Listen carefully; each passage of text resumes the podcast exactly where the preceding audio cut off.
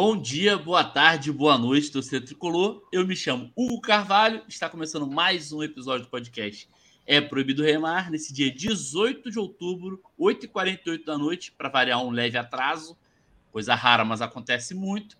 E antes de começar, eu também esqueci da vinheta, para variar também. Deixa eu achar aqui. Alô, produção, alô, alô. Gente, vou achar, fiquem tranquilos. Prometo. Não vou achar. Gente, vai enrolando alguma coisa aí. Achei. Produção, solta a vinheta. Corre Assis livre, penetra na grande área, procurou, atirou, Rasterinho, Gol!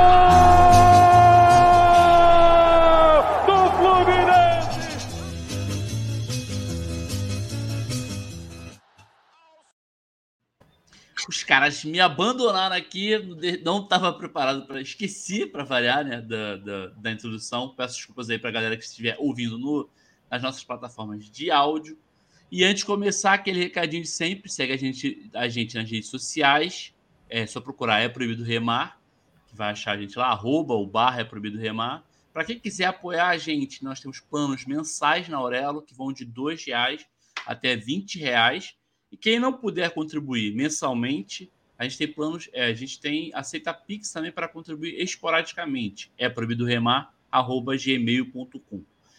E agora sim, vamos à apresentação dos meus camaradas de bancada, começando pela Lari, nossa colunista, integrante da casa. Muito boa noite, Lari. Mais um programa. Boa noite. Boa noite, Hugo. Boa noite, Carol, Figos. Boa noite, galera que está ouvindo, assistindo. É um prazer estar aqui como sempre, e vamos que vamos. Também aqui com a gente, Matheus Frigos, também já participou aqui, primeira vez gravando o programa aqui comigo, né, Frigos? Você até falou isso aqui em off. Seja muito bem-vindo, muito boa noite.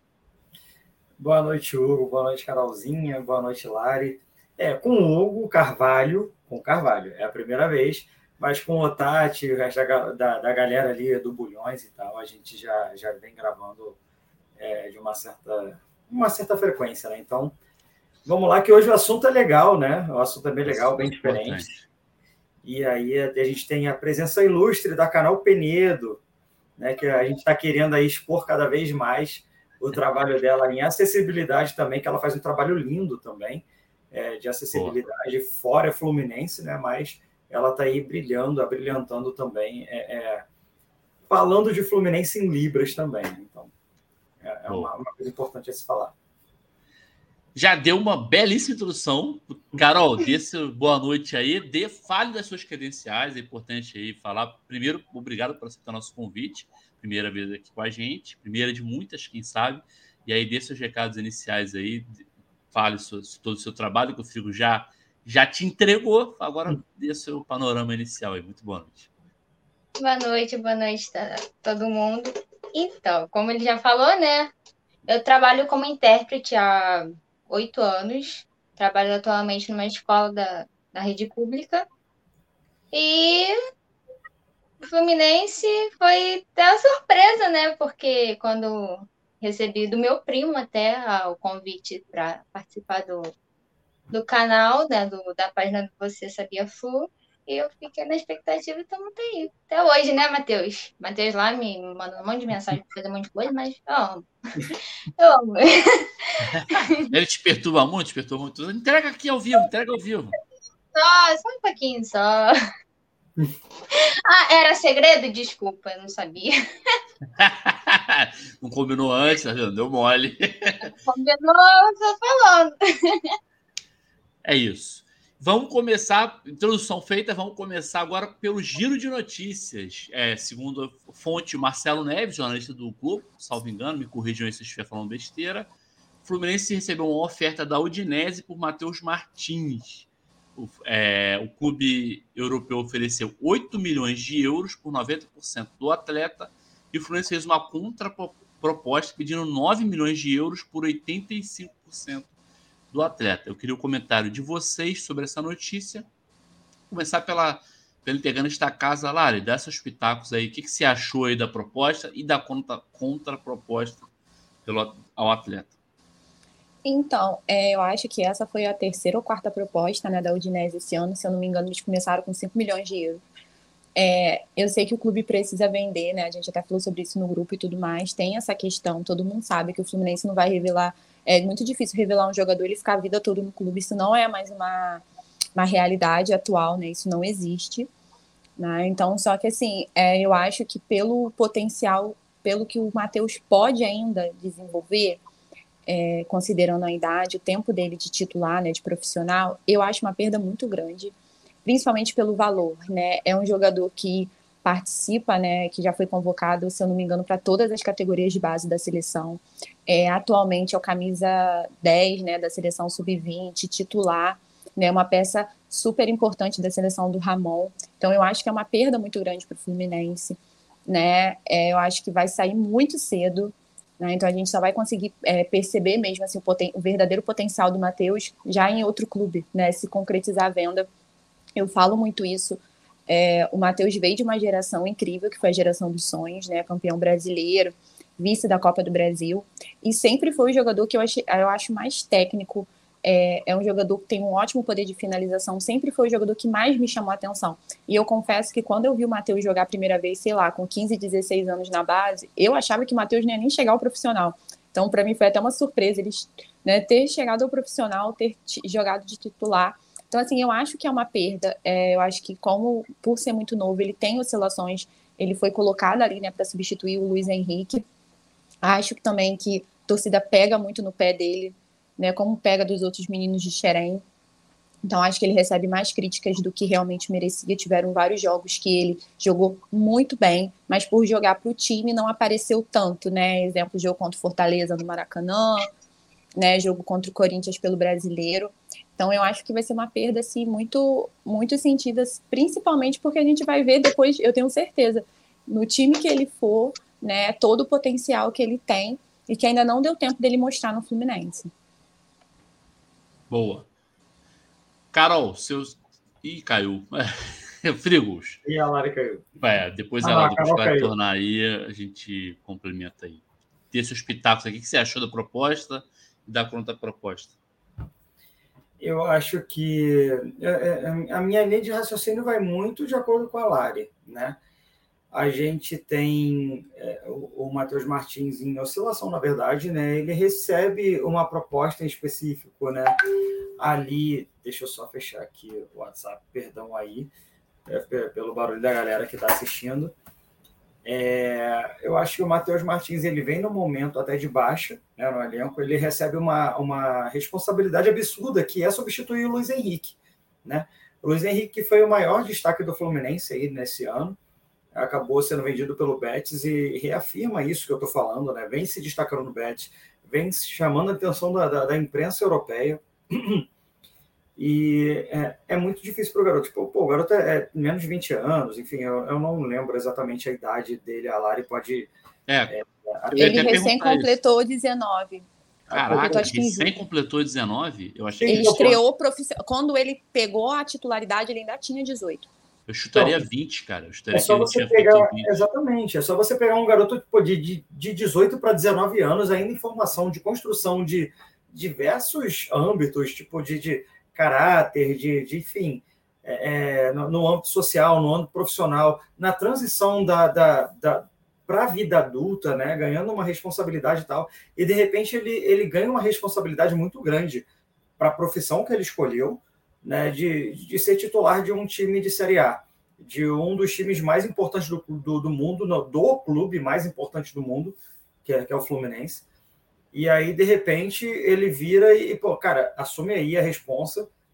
Ele assumiu a responsa muito bem, veio correspondendo muito bem.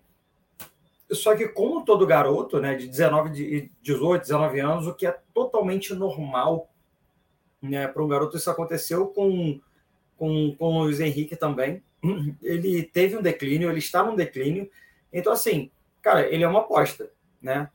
Ele, hoje, o Matheus Martins é uma aposta vendê-lo por 8, 9, 10 milhões, enfim, não sei é, é, como o Fluminense vai finalizar essa transação hoje, pelo futebol apresentado hoje, eu não acho ruim. Tá? Eu não acho ruim. Ah, amanhã vai ser ruim? Não sei dizer. Ah, se amanhã ele brilhar na Europa, pô, beleza, aconteceu. Mas e se ele também não, não, não, não corresponder, acabar em algum clube menor, enfim? Cara, o Fluminense fez um bom negócio. Se o Fluminense, agora, se o Fluminense faria um mau negócio se ele despontar, enfim, acabar aparecendo no Real Madrid, no Barcelona, que eu acho difícil. Tá? Até pelo, pelo nível de futebol apresentado, enfim. Eu acho que o Fluminense está é, é, tá conseguindo é, é, uma negociação, inclusive até arriscada, por a gente não saber é, é qual é o futuro do jogador. Né? Então, enfim, é, é, aquele negócio, tentativa e erro. Né? São 8, 9 milhões, enfim, de reais, é, seguindo a contação atual dessa live, que pode, inclusive, salvar o ano de 2022 do Flu. É, o ponto principal, é, é, eu acho que é manter até assim, além do valor ser muito grande, como você falou, ele está oscilando também, acho, concordo com isso, e ainda vai permanecer, pelo, pelo que eu entendi, vai permanecer com percentual, né? A questão de ser 10% ou 15%. Isso até mesmo que ele arrebente futuramente, a gente ainda vai ter algum, algum valor. Lário, você venderia? O que você crava aí? Venderia ou não venderia por esses valores mencionados? Joguei, jogar uma bola na fogueira agora não venderia. Nesse momento, não. Pô, é, eu, eu, eu já sou mais conservador, eu acho que.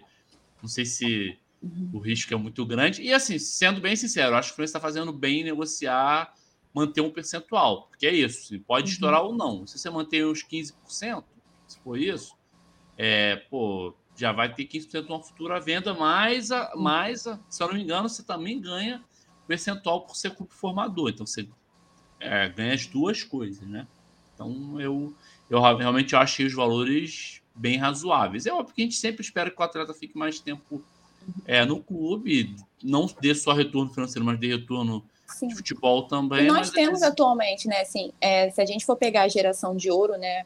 Nós temos Martinelli, André, Calegari, tinha o Luiz Henrique e tem o Luan Freitas, né? Que tá voltando de lesão agora. Então, assim, da geração de ouro, estão sendo aproveitados no profissional. Né? Também, assim, eu gosto de ver o, a evolução, né? Se a gente pegar aqui alguns anos atrás, às vezes a gente, o jogador subia, né? E a gente já sabia que estava vendido. Né? Então, assim, eu consigo ver que também tem, assim, é, o Marcelo Pitaluga, né? Eu acho que o Pitaluga dos jogadores da base era o que eu tinha mais expectativa de ver no profissional, nunca nem vi, né? Porque foi vendido. Né? Então, assim, hoje você ainda tem, os jogadores são integrados ao elenco profissional. O Matheus mesmo, ele foi integrado ano passado junto com o João Neto, mas com o Roger ele não jogou muito. Mas, Lara, eu acho que isso daí tem, tem várias camadas, assim, por exemplo. Uhum. É, a primeira delas, a Europa ela busca cada vez mais jogadores mais novos. Né? Então, eles querem terminar a formação de um jogador já no clube dele o que é, é, é extremamente difícil para um clube a nível Brasil, eu não estou falando de Fluminense, estou falando a nível Brasil competir. Pô, é, primeiro que, pô, se, se você falar de, de, a nível europeu, euro, dólar, enfim, seja o que for, porque né, até cada hora um passa, enfim, é, na, na, na, contação comercial, na, na contação. É, é, é, é, inviável hoje um clube brasileiro, inclusive esses clubes que a gente é, destaca assim, né? É, é, como ponta, como Atlético Mineiro, o Clube do Remo, o próprio Palmeiras, é, é, é inviável você competir com, com salário, com, com luvas, com bônus. É muito difícil. Você oferece um salário absurdamente alto, ganhando em euro ou dólar. Você oferece uma casa, você oferece uma estrutura. Isso mexe com a cabeça não só do uhum. jogador, como da família. Tá? Então, assim, como eles querem terminar a formação daquele atleta, eles querem jogadores novos, que, que é o caso do, do, do Pitaluga com o Liverpool, é, assim, é, eles contrataram um garoto, entendendo o potencial dele e sabendo que ele não ia é, é entrar para assumir a posição do Alisson, obviamente não. Isso é um jogador para maturar daqui a 3, 4, 5 anos e ele assumir, quem sabe, né, dependendo, claro, que aí também tem o âmbito esportivo, enfim, todas as variáveis que a gente conhece, uma possível titularidade do gol do Liverpool. Sabe? Então é diferente. É, você falar do Matheus Martins hoje, assim, você não, né, tipo, num modo geral, é complicado. Porque, como eu falei, a gente está vendendo um jogador por 8, 9 milhões de reais, hoje numa, numa cotação que é para venda é favorável para um time brasileiro, é, sei lá, não sei, 40, 50 milhões, ali fica, fica entre disso. é, não tem como precisar e você não sabe qual, qual vai ser o futuro daquele jogador. É, tudo bem que o Fluminense tem a porcentagem pela FIFA garantido pelo, pelo, pelo, pelo, por ser um clube formador. Tem também a negociação que o Fluminense vai manter 20%, 15%, não, não sei exatamente quanto o Fluminense vai manter é, é, desse 15%. jogador. 15% né, desse jogador. Então, assim, é, eu ainda assim vejo como um negócio de risco. Se ele estourar, porra, bom pra caralho. Eu também vou achar que a gente vendeu por pouco, mas assim, é um tiro no escuro, a gente não tem como saber. Sim. É, Principalmente pela situação que... do clube, né? Entra aí na questão da balança, assim, a situação do clube, né? O clube precisa vender, não tem jeito. É, outro ponto também, até que alguém levantou até na, na, na resenha, salvo engano, e aí, ou então em algum outro grupo, é, que é a questão da própria compra do John Arias, né? É, salvo engano do John Arias, me corrija se estiver errado aí, que tá, que tá com um valor pré-definido o valor da venda dele pode até ser um caminho para isso também, porque certamente não teria recurso para efetivar, efetuar a compra. É, então, assim, eu acho que os valores, na minha visão, são bem razoáveis. A Carol, pelo visto, não vai conseguir retornar. Não sei se vocês querem complementar mais alguma coisa. Se ela retornar ao longo do programa, a gente toca o barco aí Aí... Sim, ela me mandou é, um WhatsApp dizendo que houve uma queda lá de, de, internet, rede, de luz, enfim, ali na região dela, e ela está tentando conectar, já já ela volta com a gente. Tá, beleza. Mas é, vou, a gente vai fazer o seguinte: vou dar seguimento, te passo o tempo principal. Quando ela retornar, ela complementa. Eu vou pedir para você fazer é, a introdução aí do assunto, Frigos, dá um panorama geral e eu vou perguntando ao longo do programa. A Lari também vai perguntando, vai fazendo os complementos se quiser. E a Carol, quando entrar, obviamente, vai complementar também, beleza? Com certeza. Você que manda. Então, vamos ao tema principal, que é. É até para falar para a Sam, acho que ela já até respondeu que, que entendeu, né? A gente faz. O nome do programa é, é, é o tema principal e a gente está falando. Giro de, mas a gente faz o giro de notícias antes, vai ter depois do tema principal a coluna da Lari, que é a coluna de Xerém, e depois a gente fala do momento Fluminense também. Então a gente não o programa não se resume só ao tema principal, entendeu? Por isso que o nome, mas o nome a gente deixa sempre vinculado ao principal tema do programa. Só para explicar aí, porque isso rolou essa dúvida aqui para quem está ao vivo. Um abraço aí para a Samela, que está na audiência aí. Vamos ao tema principal desse programa. Vou pedir, Filhos, para você começar dessa maneira, então, cara. Fazer um panorama aí é, geral sobre o assunto, abordar e a gente vai fazendo perguntas e comentários em cima, pode ser? Manda a bala aí. É, então, como o nome do programa bem diz, né, a gente fala sobre acessibilidade no modo geral no futebol, né? E assim, não querendo fazer jabá para minha para minha página especificamente, mas já fazendo que assim, cara, você sabia Flu é uma página muito parceira do, do É Proibido Remar, né? A gente acabou criando uma, uma afinidade. Eu conheci diversas pessoas do É Proibido Remar e diversas pessoas fora do É Proibido Remar através do É Proibido Remar também mas eu acho que é muito importante, é, já que é um, um, podcast que levanta várias questões, a gente fala sobre acessibilidade. Né? E eu trouxe a Carolzinha porque é, eu tenho um irmão surdo, né? É, eu não sou intérprete em Libras. É diferente uma pessoa saber Libras, é diferente uma pessoa ser fluente em Libras, e é diferente uma pessoa saber é, é ser é, é, intérprete de Libras. É a mesma coisa que eu, por exemplo, saber inglês é, e conseguir dialogar em inglês e, ao mesmo tempo, conseguir fazer uma tradução simultânea em inglês. É, são coisas completamente diferentes. Né? Você ouvir, processar e traduzir para aquele idioma num contexto em que as pessoas entendam é uma realidade completamente diferente. Né? Então, é por isso que eu até fiz questão até de, de, de trazer a Carolzinha, que olha que timing perfeito. a Carolzinha voltando aí. Internet tem das pernas. Seja bem-vinda de volta, Carol. É, você voltou no time perfeito, na hora que a gente vai começar a falar sobre acessibilidade. Ah, show! Eu estava falando que tipo, é completamente diferente eu saber Libras, eu ser fluente em Libras, do, de, de, de eu ser um intérprete em Libras. Então, assim, cara, é, se tem um surdo aqui hoje, eu sou fluente, eu converso com o cara normalmente. Mas agora, ser intérprete, interpretar, ter, ter aquele raciocínio, enfim, tipo, rápido, né, de poder é, escutar aquilo em português e transcrever, não transcrever, né, é, porque transcrever é diferente, e, e transformar aquilo em libras é, é, uma habilidade que eu ainda não tenho e que a Carol tem. né? Então é por isso que é, ela está aqui com a gente na bancada também. Hoje a Carol ela é intérprete em Libras, ela faz diversos vídeos lá para a página arroba Você Sabia Flu também, que é a primeira página do país a falar sobre o tema de futebol. É claro que não poderia ser diferente de ser do Fluminense, né? já que o Fluminense é pioneiro em tudo. É, mas é a primeira página do país em Libras que, que, que a gente trata aí sobre esse assunto sobre futebol. E a Carolzinha é uma menina que, cara, é, eu até encontrei ela poucas vezes, até tipo ao vivo, né? Assim, a gente trocou pouco ao, ao vivo, mas é uma menina que, cara, tem o meu respeito absurdo. Ela é pô, maravilhosa, enfim, né? Ela trabalha como intérprete também, tipo, fora é, é, a página também. Então é, é só para dizer isso, tipo, cara, o surdo ele sente emoção como a gente, né? Falando especificamente do surdo é, ele vibra como a gente, ele tem a mesma paixão como a gente, mas infelizmente, ainda no nosso país, a gente não consegue ter caminhos, né, ter meios que, que leve essa paixão, o conteúdo é, para esse surdo é, de uma forma que ele consiga entender 100% daquilo que ele quer de, que ele quer estar no meio, né, que ele quer estar interagindo. Então, acho que esse foi a, a, a principal.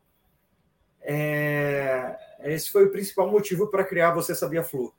Quando, quando a gente começou a, a, página lá atrás, a gente não, a gente já tinha um propósito de, de transformá-la numa, numa página acessível, mas a gente não conseguiu assim de início, né? Aquela construção, enfim, vamos construindo passo a passo, enfim, até o dia que a gente conseguiu a Carolzinha, o Alex, o, o Jorge Teles, enfim, o Edu, a própria Dani, enfim, que ficou pouquíssimo tempo ali com a gente também.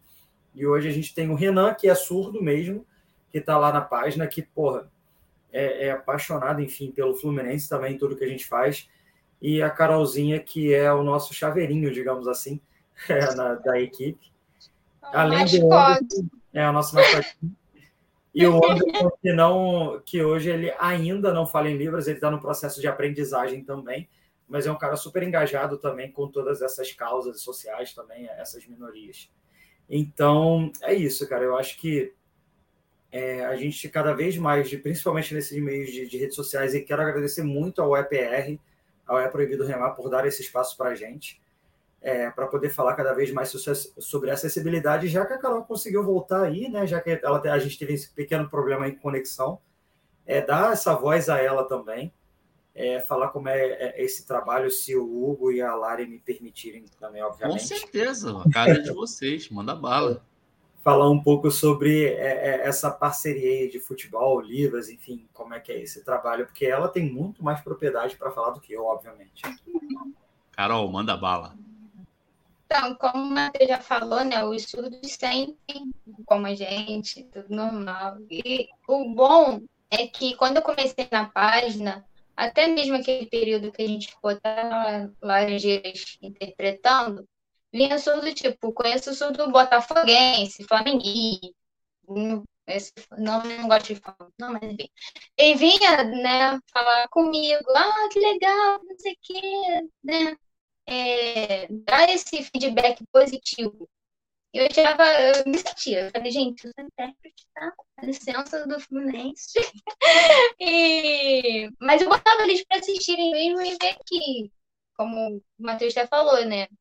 A gente é a primeira página a fazer isso. E isso é bom, sabe? Esse feedback do surdo. Porque o futebol em si é totalmente visual. Tanto que a gente, quando vai no Maracanã, a gente não tá ouvindo, né? O radialista lá falando sobre o jogo, é totalmente visual. Porém, termos técnicos, o que, que é cada coisa, sei lá, é, um meio de campo, alguma coisa assim. Acho que travou de novo. É, essas coisas técnicas assim, eles não sabem, eles não ficam muito por dentro. Então, eu acho, achei interessante. É, assim, sou apaixonada pelo Fluminense, eu falo que desde a barriga da minha mãe, que meu pai sempre me levou no Maracanã.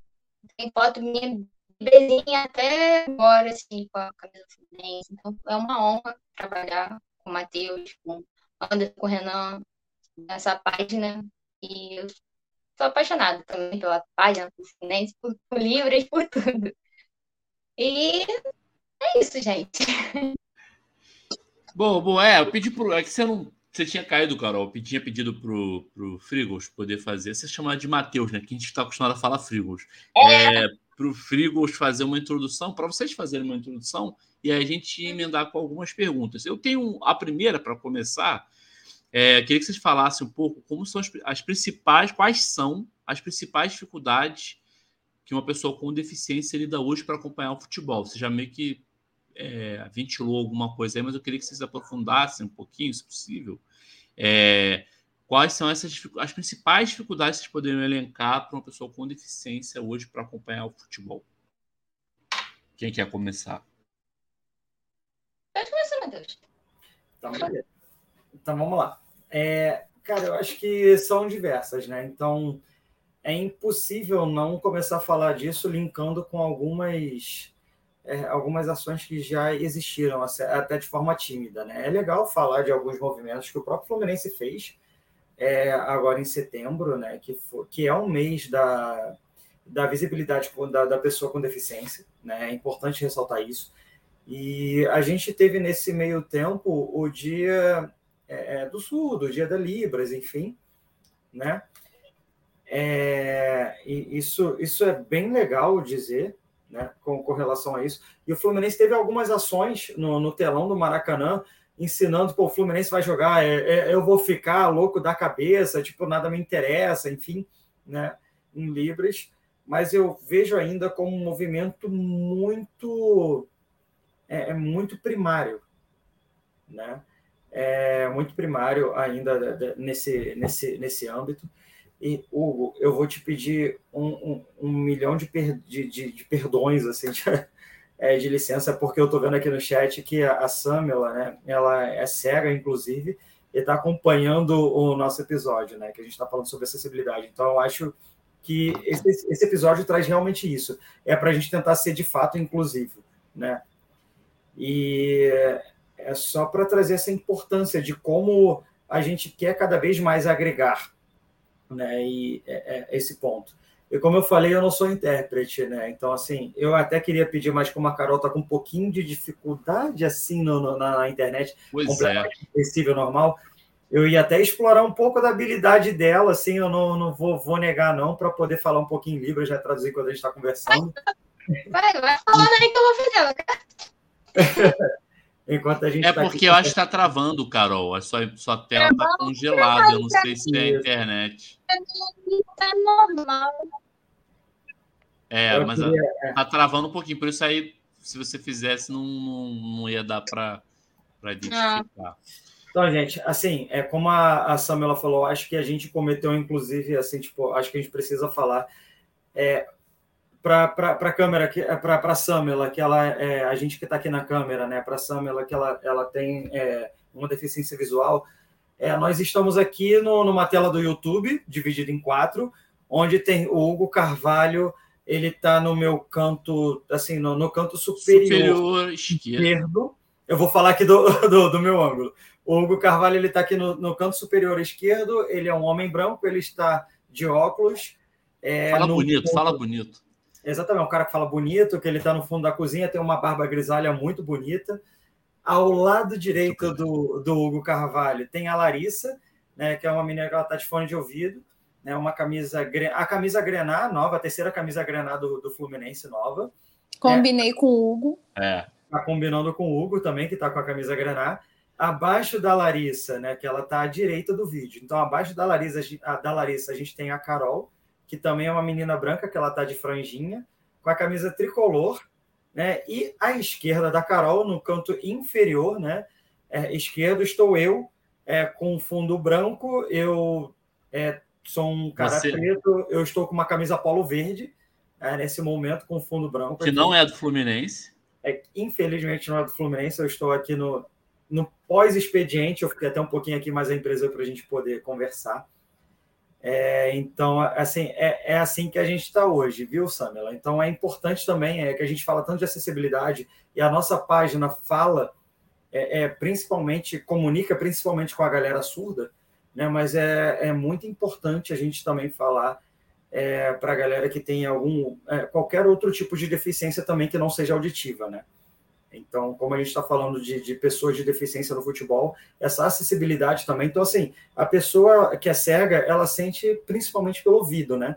O surdo, ele sente pelo corpo, né? Então, digamos assim, então, é, pedindo até aqui um parênteses a Samela, é, exclusivamente, já que a gente, né, eu e a Carol, a gente tem uma propriedade maior para falar do surdo, vamos muito, assim, para a galera que está ouvindo e assistindo a gente, entender como se fosse um violão, digamos assim, o corpo humano é como se fosse um violão. Então tem a caixa acústica e cada corda que a gente toca reverbera naquele corpo, na, naquela caixa acústica do violão e acaba reproduzindo o som. O surdo ele não vai ouvir o som, mas ele sente aquela vibração. Então isso é o importante para ele. Né? Então já no caso da Samela, que ela, que ela é uma pessoa com, com deficiência visual, é, ela vai, ela não, é, é, ela pode também sentir a vibração, óbvio, como todos nós sentimos, mas ela vai dar uma importância maior ao som que está sendo emitido. Já o surdo dá uma importância maior à vibração que ele está sentindo. E nós que não temos uma deficiência visual ou auditiva, a gente acaba dando uma importância maior para a audição, para a visão, um conjunto de obras, né? Mas também nós, nós todos, né, que não temos esse, esse tipo de, é, nenhum desses tipos de deficiência, a gente consegue é, sentir também todos esses outros sentidos, sendo né, bem redundante, é, que, que, que, essa galera que tem deficiência acaba, deficiência acaba sentindo também. Então, a origem da página foi justamente essa: é, dar voz e ter a mesma sensação de pertencimento que nós que não temos nenhum tipo de deficiência é, sentimos. Né? Então, que, que, que o amor pelo Fluminense seja sentido de forma igual por todos, independente de credo, de religião, de deficiência, de cor, de tudo. É isso. Não sei se a Carol quer completar alguma coisa. Ah, não, eu só falar também que também existe o surdo cego. Sim. Que no caso do futebol, assim, eu, eu, é uma área que eu queria estudar muito, a surdo cegueira, que eu queria, sei lá, ter, ver se eu sem algum curso, alguma coisa que a primeira vez que eu vi como é interpretado, eu me apaixonei. E assim, no futebol, eu vi já um vídeo de um, um conhecido que assim, é numa mesa de botão, né? Eles montam a mesa de futebol de botão. E com a mão do surdo, eles vão, né, dando espaço lá até o gol. E uma pessoa fica nas costas. Assim, geralmente nas costas é vibração, ritmo, alguma coisa. Eu posso estar falando besteira, mas pelo que eu entendo um pouco é disso. Mas no futebol não sei. Tanto que eu, por isso que eu queria me aprofundar mais. Mas eu achei bem interessante, porque eles montaram né, futebol de botão e o que estava sendo passado na televisão, eles vão montando ali na mesa. Então, ah. também é bem interessante. É, bem, bem interessante mesmo. É, isso. E é, pedir desculpa para a Samela, tá, Samela? É, a gente realmente tem umas dificuldades, a gente trouxe esse tema aqui, a gente decidiu trazer esse tema porque a gente mesmo aqui no podcast tem muito essa dificuldade, né? E aí, até pela proximidade com o Frigos, como ele falou, a página dele faz um trabalho bem bacana. Quem não segue lá, corrigir essa falha moral aí, segue lá, arroba você sabia flu é, faz um trabalho muito legal, mais específico para surdo, mas não apenas, né? Acho que faz um trabalho, no geral, muito bacana. Eu peço desculpas a Samela aí, porque realmente a gente comete essas gafes, esses erros, porque a gente realmente não tem conhecimento. Inclusive, o trazer esse assunto aqui foi até para a gente, para nossa audiência e a gente aprendermos juntos, porque é um tema importante, fala das dificuldades é, das pessoas com, com deficiência de forma geral, né? A gente falou do, é, tratou um pouco dos surdos, a Samela trouxe bem a questão das pessoas que são cegas, né?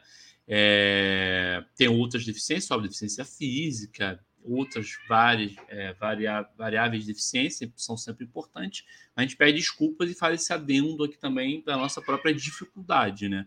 É, a gente sabe que temos muito que avançar nisso como sociedade, temos muito que avançar nisso no clube. A Samela mesmo levantou um ponto importante de descrição de foto, por exemplo, o não faz, isso aí também é um ponto importante ser corrigido, e outros temas também, é, de Libras, a gente falou aqui, é, pessoal do Você Sabia Flor aí com o Frigos e a Carol fazem esse trabalho. O clube algumas transmissões fazem, mas não fazem todas. Então é importante para a gente, quanto sociedade como um todo, é, evoluir e a gente não se, não se exclui disso, né? Obviamente, a gente tem muito aqui no EPR a evoluir nesse sentido. Pedimos desculpas e vamos tentar melhorar. E agradecer ao Frigos por ter feito a descrição também para a Samela. Samela, e que bom aí que você. Eu vi que você comentou e agradeceu ao Frigos pela, pela descrição. Espero que a gente possa corrigir. Se tiver mais falha aí, Samela, vai falando que a gente vai corrigindo aqui ao vivo, beleza? É, Larissa, você quer fazer alguma pergunta? Quer fazer algum comentário? Não, eu queria fazer um comentário, né? É, recentemente, acho que foi em setembro, né, que o Fluminense teve um jogo que o Betano estava na, na linguagem de sinais né? Então, mas assim, é, eu acho que quando tem assim mês de setembro amarelo, tubo rosa, tudo mais, tem diversas é, diversas campanhas, né, de conscientização, mas às vezes eu acho que fica muito nisso, né? Então, como vocês estavam falando do Fluminense, né, eu acho que a questão das redes sociais do clube também ser mais acessível não só né, no mês de setembro, não só na questão da camisa, né? É muito legal, chama atenção, mas ainda acho que é pouco, né? Se a gente for pensar e também, eu não sei se o Frigos e a Carol já viu, eu acredito que já.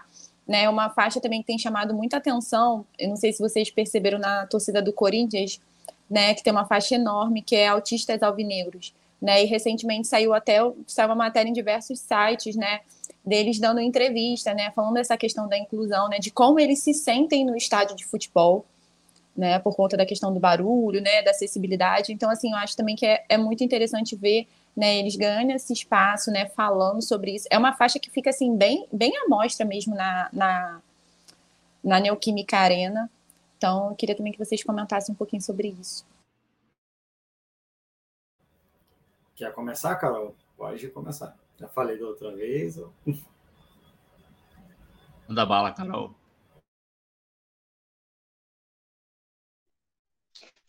É, então, sim, sim. É, assim, esse boom da acessibilidade toda é bem recente, né? Então, acho que é daí os passinhos até a gente crescer, porque sobre autismo não tem muito tempo que a gente está, pelo menos eu, não, muito tempo que a gente fala sobre, né? Vê propaganda sobre autismo, tanto que hoje em dia até o assento, né? preferencial deles. Então, hoje até eu trabalho até num menino autista no ponto de ônibus que a mãe não estava, coitadinha, controlando ele. Mas também falta de informação. Como é, geralmente acontece né, nas famílias dos surdos também. Que geralmente a criança nasce surda e os pais não sabem o que fazer, e a pessoa, a criança cresce sem saber a língua de sinais. Só corrigindo agora rapidinho. É não a linguagem de sinais, é língua de sinais. O certo. Tá? É, então, assim, hoje também eu interpreto para uma surda que ela não. Ela está é, estudando Libras há pouco tempo. Então, isso também dificulta na comunicação, entendeu? E essa acessibilidade deu um boom, assim, bem, bem recente. Mas eu vi sim a reportagem sobre o Corinthians, eu até gostei, fiquei muito feliz sobre isso. E daqui a gente, os passinhos, né? De parte de cada vez a gente vai alcançando algo maior. Frigos, quer complementar? Cara, eu acho que o ponto que a Carol está trazendo é, é de extrema importância, né? É, a Lari também trouxe alguns pontos do Corinthians especificamente. Cara, tem uma ação do Corinthians, eu não sei precisar o ano, assim. Até peço desculpas aí a galera que está assistindo, ouvindo a gente também. É, mas no, em algum dia nacional do surdo, não lembro, como eu falei, eu não sei precisar o ano, mas a gente teve no telão da Neoquímica Arena o Cássio, o Fagner e um outro terceiro jogador do Corinthians fazendo libras, né, para um, um, grupo específico de quatro torcedores surdos do Corinthians também, né, é, é, falando assim, pô, vocês que fazem parte da Fiel, enfim, que é como eles chamam a, a, os torcedores né, deles, é, sentirem o que a gente sente. Então, cara, eles estavam conversando através do telão com aqueles quatro torcedores em libras, sabe? E eu achei aquilo de, de aquilo me, me, emocionou, assim, de verdade. É, é, uma coisa que eu tenho muito clara na minha cabeça, é, essa ação. É, queria é, é, pesquisar, enfim, um ano exatamente que aconteceu isso, mas foi muito bacana. Tem no YouTube, enfim, depois quem tiver interesse de, de procurar e assistir. E eu concordo com, com tudo que está sendo falado, sabe? Eu acho que a gente iniciou um movimento, a gente enquanto sociedade, né? A gente olha mais para as questões, minor... infelizmente, minoritárias ainda no, no nosso país. É, e falando da galera com, com deficiência, né, que, que é o tema do episódio de hoje. É, a gente precisa cada vez mais olhar para essa galera. Porque, cara, se vocês pararem para pensar, hoje a população brasileira, surda especificamente, representa. Cara, é gente pra cacete. Assim, desculpa até o palavrão é gente pra cacete, sabe? É, é, é entre 5% e 10% da população brasileira que é surda. E se você parar para pensar que a gente tem pouco mais de 200 milhões de pessoas nesse país, cara, é muita gente, sabe? É, eu não sei precisar a, a, a quantidade de pessoas cegas. Né? Até se a, a Samela souber, enfim, é até um dado bacana que eu gostaria de, de, de, de saber, enfim, que eu não vou conseguir pesquisar enquanto a gente está conversando. Mas, assim, é muita gente que a gente consegue atingir que a gente consegue pensar é, introduzir essas pessoas, sabe, dar aquela acessibilidade digital para essas pessoas que estão inseridas no contexto social que nós todos estamos, que é, nós não temos deficiência, sabe, e que consomem Fluminense, falando de Fluminense especificamente, tanto quanto nós, que amam o clube tanto quanto nós, que torcem pelo Fluminense no Maracanã e fora dos estádios, tanto quanto o Hugo, a Larissa, a Carol e eu e todos os outros torcedores que estão ouvindo a gente. E a gente não olha para essas pessoas, sabe? Então, assim, cara, é o que depender de mim, pô, é, eu falo com todo mundo de dentro do Fluminense, quem estiver assistindo dentro do clube tá mais do que sabido e eu reforço aqui, podem contar comigo para qualquer coisa, sabe? Eu, de fato, e assim, eu já estou até botando a Carol à disposição também, mesmo sem a... é, é, eu já estou botando a Carol à disposição também, porque ela é uma das meninas, assim, que, cara, eu, eu conheci virtualmente, sabe? E, como eu falei, tenho oportunidade, tive a oportunidade de conhecer pessoalmente também. É, é uma das meninas que, cara, eu, eu gosto de graça, sabe? E faz um trabalho lindo de ensinar Libras até fora do contexto do futebol para pessoas, assim, que têm interesse em em falar em Libras, né? nessa língua brasileira de sinais, que é a segunda língua oficial do país. Né? É, é, bom a gente deixar isso bem claro. Né? Então, assim, é... a gente cada vez mais trazer essa pauta, debater essa pauta e tornar não só o Fluminense, não só a nossa a, sociedade como o mundo cada vez mais inclusivo, é, é, é algo que eu levanto muita bandeira, sabe? Então, já tô. Alô, galera do Flu, Sigo me mantendo à disposição, jogo a Carol também à disposição aí, porque eu sei que ela vai aceitar, enfim. Então a gente está aí para poder ajudar na, naquilo que for preciso e que for necessário também. É, só para complementar a sua informação, é, eu fui pesquisar aqui quando você estava falando, Frigos, são, segundo o IBGE, né, é, dois, de agosto de 2021, essa informação. Então, não sei se tem alguma atualização. 8,4% da população é, cega, né? É, 17,3 milhões de pessoas. Então, esse é o dado atualizado aí. Se eu estiver falando alguma coisa errada, peço desculpas, mas eu foi a pesquisa que fiz aqui rapidinho, segundo o IBGE. É... Larissa, mais alguma pergunta, algum comentário aí? Tô só aproveitando a aula, né? É, eu também, pois é. Né? A gente hoje só aproveita a aula, é isso. E eu queria perguntar, a gente já falou aí sobre, sobre a dificuldade das pessoas com deficiência hoje para acompanhar o futebol, e aí eu queria saber sobre essa evolução. Vocês acham que teve alguma evolução? Vocês citaram alguns casos, você acha que tem, tem alguma evolução? A gente tem é, algum avanço nesse sentido? O que, qual é a percepção de vocês aí sobre esse tema, assim? Frigos e Carol. Vai lá, Carolzinha. Eu acho que ela. Será que ela travou? Não, não ela vai falar. Pode começar, Matheus. Fala aí. Porque acho que eu estou falando tanto, sabe? Eu acho que é, é, é, é legal assim, até a gente poder revisar nesse tema. Mas, assim, eu acho que, tipo, de fato, houve evolução, ainda aquém daquilo que a gente espera, mas eu, eu vejo que sim, houve, houve uma evolução. É, eu acho que aos poucos, muito a passo de formigas, a gente vê a sociedade como um todo se preocupando um pouco mais com, com essas questões de acessibilidade. E, assim, tenho muita esperança de que num futuro não tão distante assim, a gente consiga ver cada vez mais ações inclusivas, é, tanto em Libras, em Braille, em audiodescrição, é, enfim, de diversas formas que a gente consiga atender a, a essa camada toda. Eu acho que, assim, como, falando de futebol, que é uma paixão, uma paixão nacional, a gente consegue atingir diversas camadas é, de, de forma simultânea. Né? Assim como no contexto histórico, o futebol ajudou em diversas fases, é, falando de Brasil, né, a nível de Brasil, é, diversas fases, o futebol teve presente é, é, ali na, naqueles contextos das grandes guerras mundiais, enfim, em diversos pontos, né, é, que, que inclusive consolidou o futebol como o principal esporte do país. A gente tem hoje o futebol como principal, é, é, como principal ferramenta para poder fazer a inclusão social, a acessibilidade social e digital também.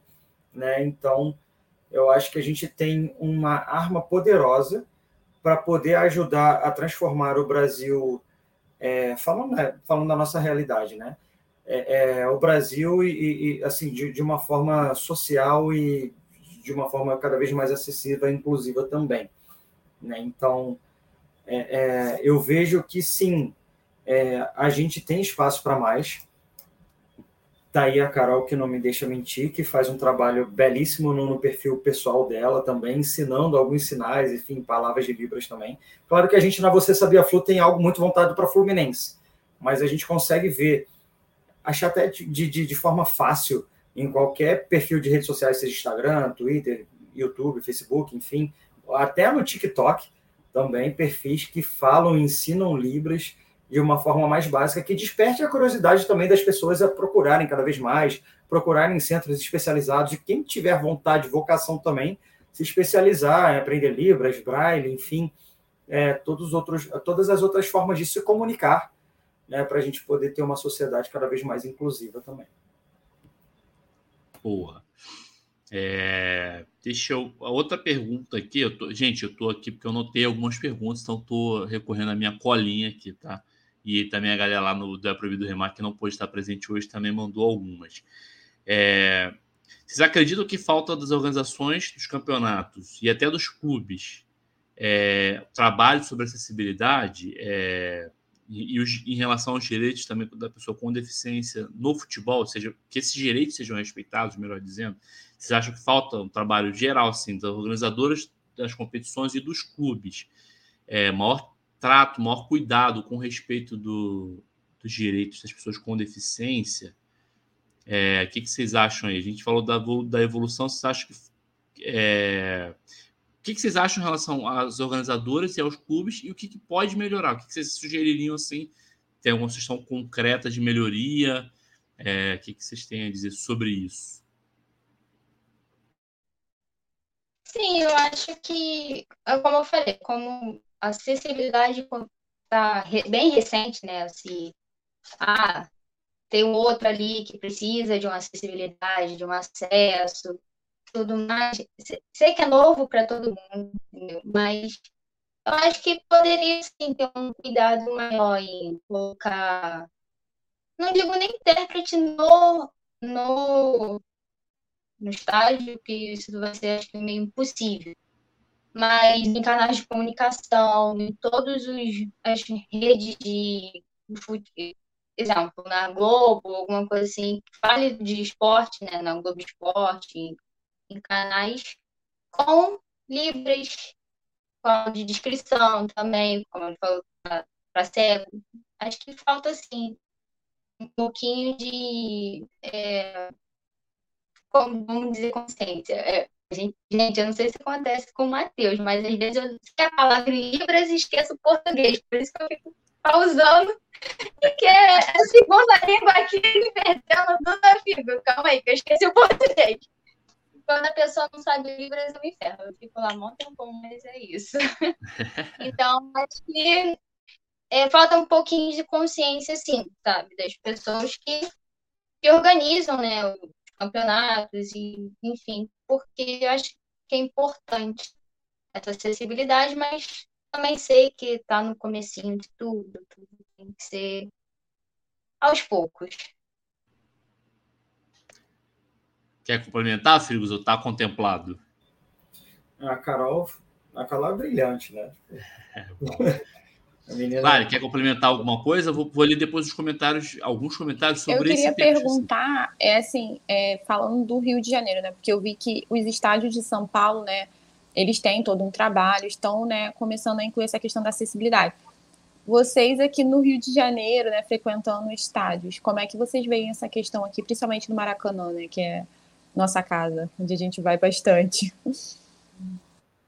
É, assim, é, eu entendo que hoje, falando de espaço físico, tá? Falando de espaço físico, Maracanã ele é projetado para uma pessoa, por exemplo, com, com deficiência motora, uma pessoa cadeirante, enfim. Ah, vamos, vamos pegar uma pessoa cadeirante. Ela consegue hoje o Maracanã? Sim, consegue. Vamos falar de setor sul, que né, é lotado para caramba, enfim. As pessoas ocupam, brigam ali por é, centímetros, milímetros do, do estádio.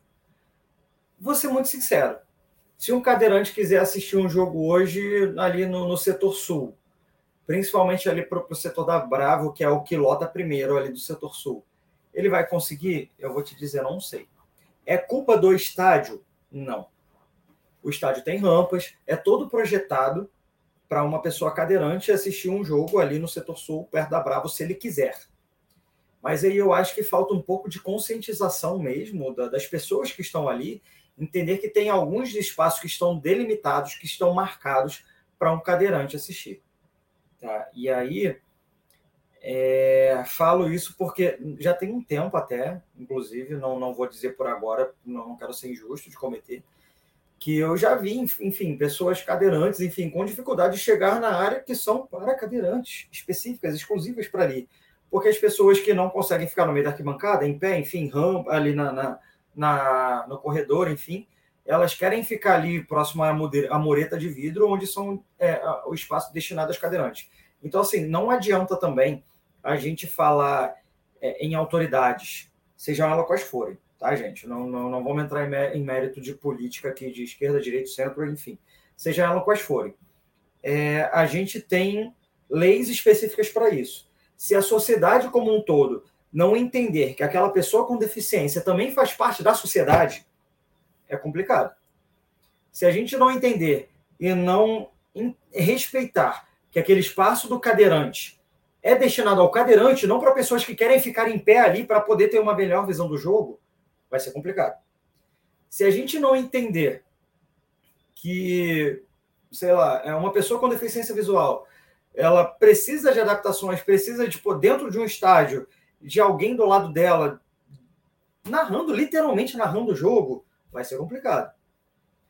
Se a gente não entender a forma como o surdo sente a torcida, a forma como ele vibra também, também vai ser complicado. Por que, que eu digo é, é, é, esses pontos? Porque eu cansei de ver, até como a Carol muito bem citou, né, o português ele é diferente da Libras, inclusive na sua grafia. A gente tem Libras é, é, uma conjugação verbal completamente diferente, uma, uma, uma estrutura é, morfológica, uma, uma estrutura gramatical totalmente diferente do português. Então, quando a gente fala é, é, do surdo especificamente, é, a gente entende que quando a gente dialoga com o surdo, sei lá, por escrito, via WhatsApp ou algum outro aplicativo de mensagem instantânea, empresarial, seja o que for, a gente acha que o surdo ele está escrevendo errado, mas não. Ele foi alfabetizado em Libras, ele não foi alfabetizado em português. E a Libras é a língua brasileira de sinais. Ela tem como base o idioma que a gente fala, que é o português brasileiro, mas não necessariamente ela tem a mesma estrutura é, gramatical, é, morfológica, sintáxica da, da, do português que a gente fala aqui no Brasil. Então, entender essas diferenças, entender essas nuances, entender a, a, a, as, é, é, as diferenças mesmo, né? as necessidades de cada uma, pessoas, é, não necessidades, mas as especificidades de cada pessoa é importantíssimo para que a gente consiga cada vez mais é, é, é, conviver e dialogar né, dentro de uma, de uma mesma sociedade, assim. Principalmente na arquibancada de futebol, que é como a gente gosta de pregar, não digo não só, não só torcedores do Fluminense, mas torcedores de, de, de futebol brasileiro no geral, é o espaço mais democrático que existe. Né? Então, vamos viver essa democracia, vamos dar espaço para cada um ali, é, com as suas particularidades, com as suas diferenças, com as suas necessidades, por que não? Né? Então, acho que falta um pouco disso também, não só de órgãos governamentais, e aí, de novo, não entrando em âmbito político, é, seja de direita, esquerda ou centro, acho que falta em todos, em todos esses âmbitos, mas também falta da gente, enquanto torcedor de arquibancada, independente do time, entender que existem sim essas, essas especificidades de acordo com cada torcedor, de acordo com cada pessoa, assim, enfim, que quer estar presente no, no Maracanã, no nosso caso, apoiando o Fluminense também. Boa. Eu vou ler alguns comentários aqui é, sobre o tema, tá? Geralmente a gente lê só para a galera aí que tá, se tiver alguém que está pela primeira vez, é, a gente geralmente lê os comentários no final, mas algumas perguntas e alguns comentários sobre esse tema eu vou aproveitar o assunto e vou ler já antecipadamente para poder o Frigos e a Carol responderem, comentarem e a gente debater aqui também se for o caso. É, Eduardo Burões, a voz da experiência, comentou aí. Pergunta aos. Pergunta aos convidados: para os que acompanham as políticas públicas em prol da acessibilidade, o desmonte que a estrutura governamental sofreu nos últimos anos no Brasil afetou também essa área? Queria o comentário de vocês aí sobre o tema.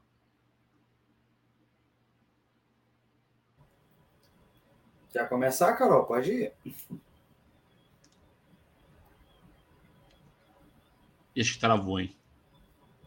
Carol travou? Então, beleza, já que ela travou, eu vou começar a falar. Manda lá. É, cara, eu acho, eu acho que eu falei muito disso nessa, nessa minha até longa fala é, é, que, que, que, eu terminei ainda há pouco.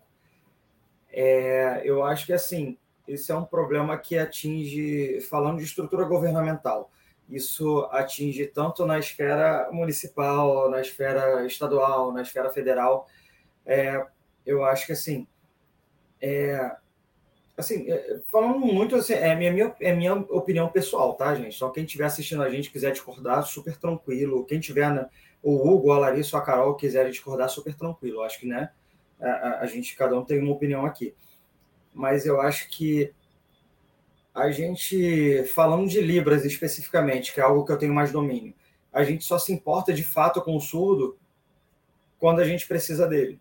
Então, é fácil eu ver um, um intérprete de Libras em alguma campanha do TSE, por exemplo, já que a gente está falando em tema de eleição. Quando eu preciso falar de algo mais em âmbito nacional, ou quando eu tenho que falar de algo, algo público, né? independente do âmbito, seja municipal, estadual ou, ou, ou federal. É fácil eu conseguir enxergar no intérprete ali. É fácil eu conseguir é, é, é, ver, é, é, entender que há algum tipo de acessibilidade, seja qualquer tipo de, eh, a, a qualquer tipo de deficiência que, que, que, as pessoas da sociedade tenham ali nesses momentos. Mas, por exemplo, quando tem um movimento né, que, que fala muito assim, sobre os surdos especi, especificamente, né, tem, tinha até camisas, isso já vem de anos.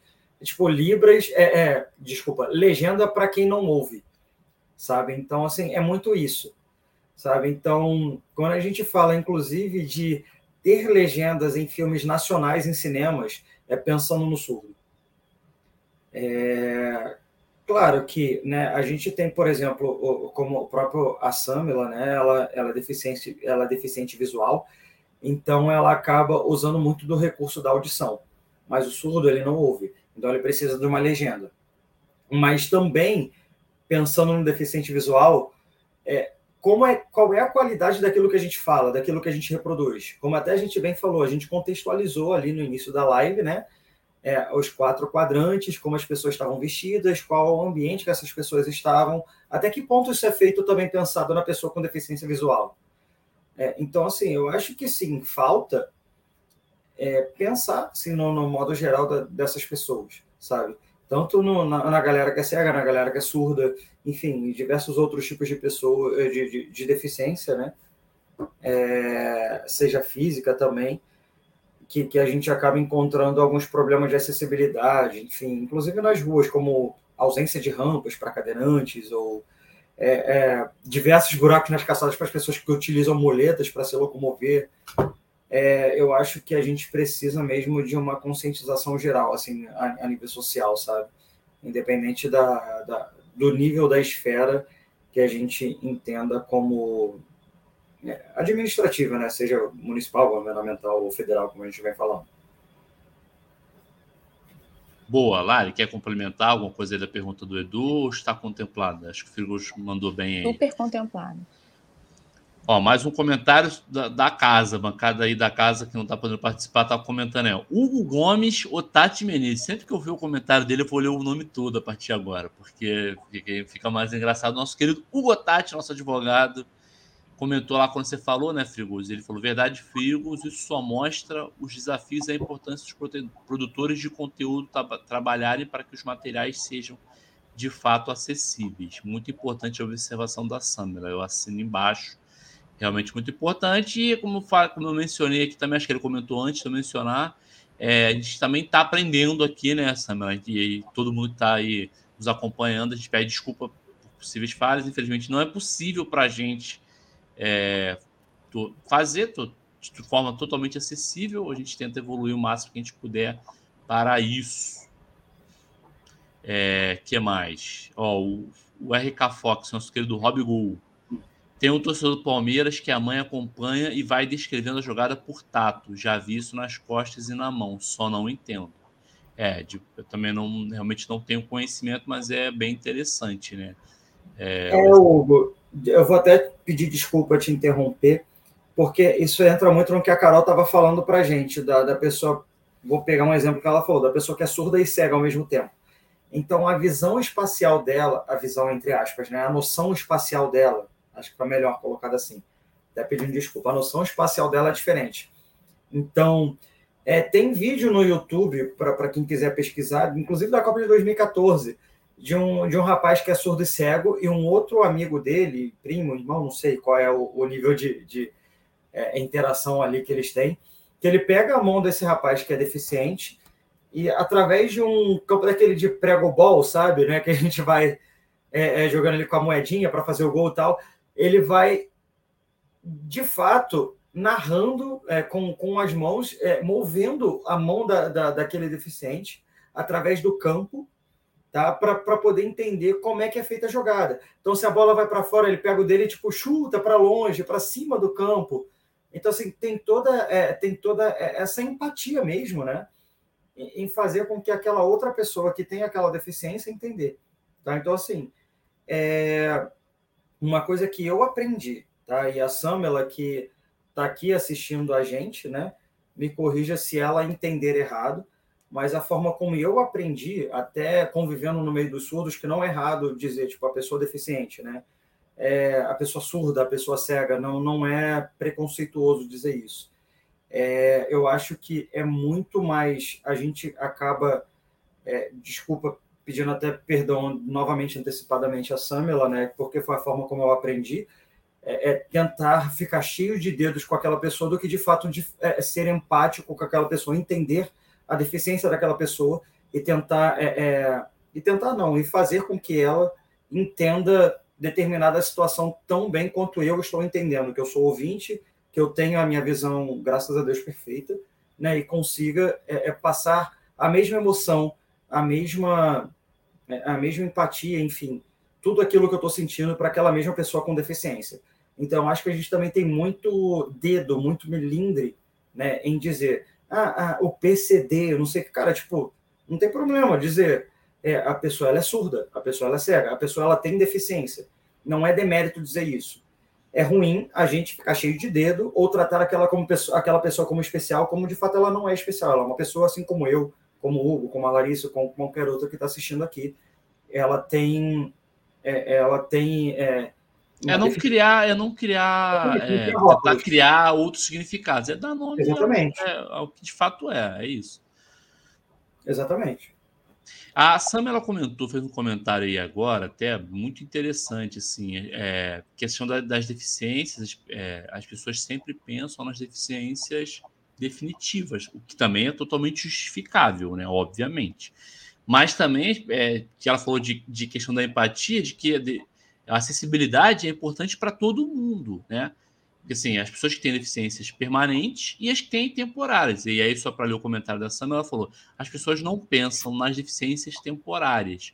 Isso aí, cara, é, é muito importante de falar. Eu, eu, é, eu passei, claro que não, obviamente não tem nem comparação com outras deficiências, mas assim, falando de deficiência temporária, quando eu, eu, eu passei, eu senti um pouco na pele, vamos dizer assim, quando eu quebrei a perna, né? É, e aí, só para a galera entender, eu sou um cara de 1,82m, é, mais de 100 quilos, então você imagina a minha facilidade de locomoção é, com a perna quebrada sem poder encostar o pé no chão. E, cara, ali eu, assim, eu falo, para mim foi uma experiência pessoal é, de ter. Óbvio que eu sempre tive essa preocupação de ter empatia, mas quando você passa na pele, você acaba tendo muito mais noção do grau de dificuldade. E aí eu vou contar um caso meu para falar de deficiência física, né? Minha, no meu caso, temporária, né? Eu fui, quebrei a perna, fiquei três meses sem botar o pé no chão, muita dificuldade e tal. E um dia, minha esposa estava me ajudando muito nesse período, a gente decidiu ir no cinema. Falou, ah, vamos no cinema. Aí eu, ah, pô, ela, pô, já tô, tô, tô entediado, tal, em casa o tempo inteiro. Eu realmente estava em casa o tempo inteiro. Vamos no cinema. Aí, cara, perrengue que eu passei para simplesmente ir assistir um filme. Só isso. Eu queria sair de casa, assistir. Eu fiz tudo planejado de forma para assim, para ter o mínimo de esforço possível. Eu cheguei no cinema esbaforido. Tipo assim, por quê? Cheguei pra, pra, no shopping, uma dificuldade. Não tinha um lugar, uma cadeira de rodas acessível ali. Então, fui na muleta. Aí, para subir, o elevador Aí o surreal, o elevador era muito longe. Então, para eu ir no cinema, eu podia subir na escada rolante num lugar próximo ou ir bem mais longe para pegar um elevador. falei, pô, não faz sentido nenhum, vou na escada rolante. E aí toda a dificuldade da escada rolante. E aí, é, só para ilustrar que foi no shopping metropolitano. Fui na entrada mais próxima do cinema e subi na escada rolante. E aí, no cinema, aí é, compramos o ingresso tal, e fui para pro balcão lá para comprar pipoca, refrigerante, enfim, e esperar o filme começar. Aí já começa uma parada absurda que aconteceu ali. Tava sem os sofás naquele momento, né? E aí eu falei, pô, eu cansado pra caramba. É... Eu falei, se, se me arruma uma cadeira, pedi pra pessoa. Acho que o cara viu assim, pô, o cara novo, com a perna quebrada, dane-se, né? Não, não tem cadeira. Aí eu pensei, cara, o, o Cinemark do Metropolitano não tem uma cadeira para fornecer para uma pessoa que está com uma deficiência temporária. Não existe, gente. Eu falei, cara, eu fui sentei no, no balcão lá do, do, do cinema, do, do, onde, onde oferece pipoca mesmo. Falei, cara, então eu vou ficar sentado aqui.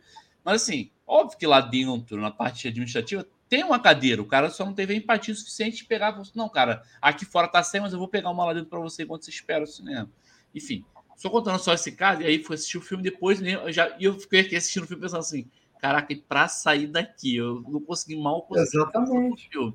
Porque eu falei assim, caraca, vai ser um, um transtorno, caramba. Eu falei, caraca, imagina uma pessoa que, que, tem uma deficiência permanente, que é cadeirante, né? No meu caso, Exatamente. de muleta, né? Falei, cara, é surreal. E ali eu tive, assim, isso que a, que a Sam ela pontuou é muito importante, as pessoas entenderem que a acessibilidade é para todo mundo, porque às vezes você tem, é, primeiro que é, pode, pode ter uma deficiência a qualquer momento, todo mundo, né, vir a ter, ou até uma, uma, uma que não seja permanente, como foi o meu caso, acabou sendo uma deficiência que eu estava tendo ali momentaneamente, que foi um perrengue absurdo. E assim, ali eu vi que realmente falta muita, muita estrutura para falar no caso específico de deficiente, é, cadeirante, né, para falar especificamente cadeirante ou, e outras deficiências é, físicas, né? Mas foi e bem... entra naquilo do, que o Frigos falou, né? Que não é só também a questão da, da estrutura, né? Da acessibilidade, mas também da empatia, né? Sim, sim, sim, sim, é isso. A Samela, a Samela até comentou aí, né, sobre deficiência temporária, falou do meu do exemplo que eu dei. E desculpe o gato aí, que os gatos estão brigando, agora resolveram brigar no meio da gravação. É, ela deu o exemplo do, das pessoas fazem exame nos olhos, né? E aí tem que dilatar a retina, um exemplo de deficiência temporária e outras tantas que a gente pode ter. Então, assim, falar de acessibilidade é falar das pessoas que têm deficiência permanente, obviamente, e falar também das, das possíveis deficiências é, temporárias. Então, assim, atinge a todos nós mesmo, né?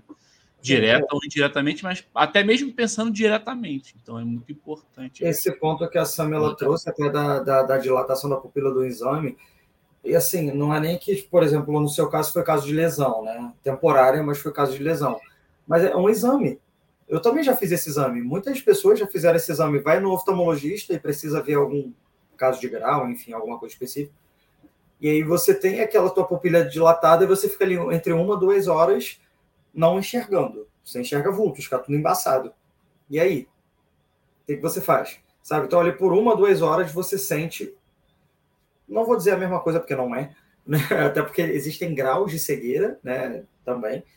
É, você sente um pouquinho, mesmo que uma parcela muito pequena, do, do que um deficiente visual, do que um cego sente. É tranquilo para você? Não, aí você pensa naquele momento que você está passando. É você que eu diga, tipo, a, a sociedade quanto geral. Sim, né? sim. E aí, quando você volta a enxergar, você dá graças a Deus porque você enxergou, mas dane-se a pessoa que não volta a enxergar, sabe? Assim, ah, graças a Deus, eu vou voltar à minha vida normal. Mas é aquela pessoa, sabe? Tipo, a vida normal dela é não enxergar. Ah, no seu caso do cinema, a vida normal dela é não ter uma cadeira para sentar.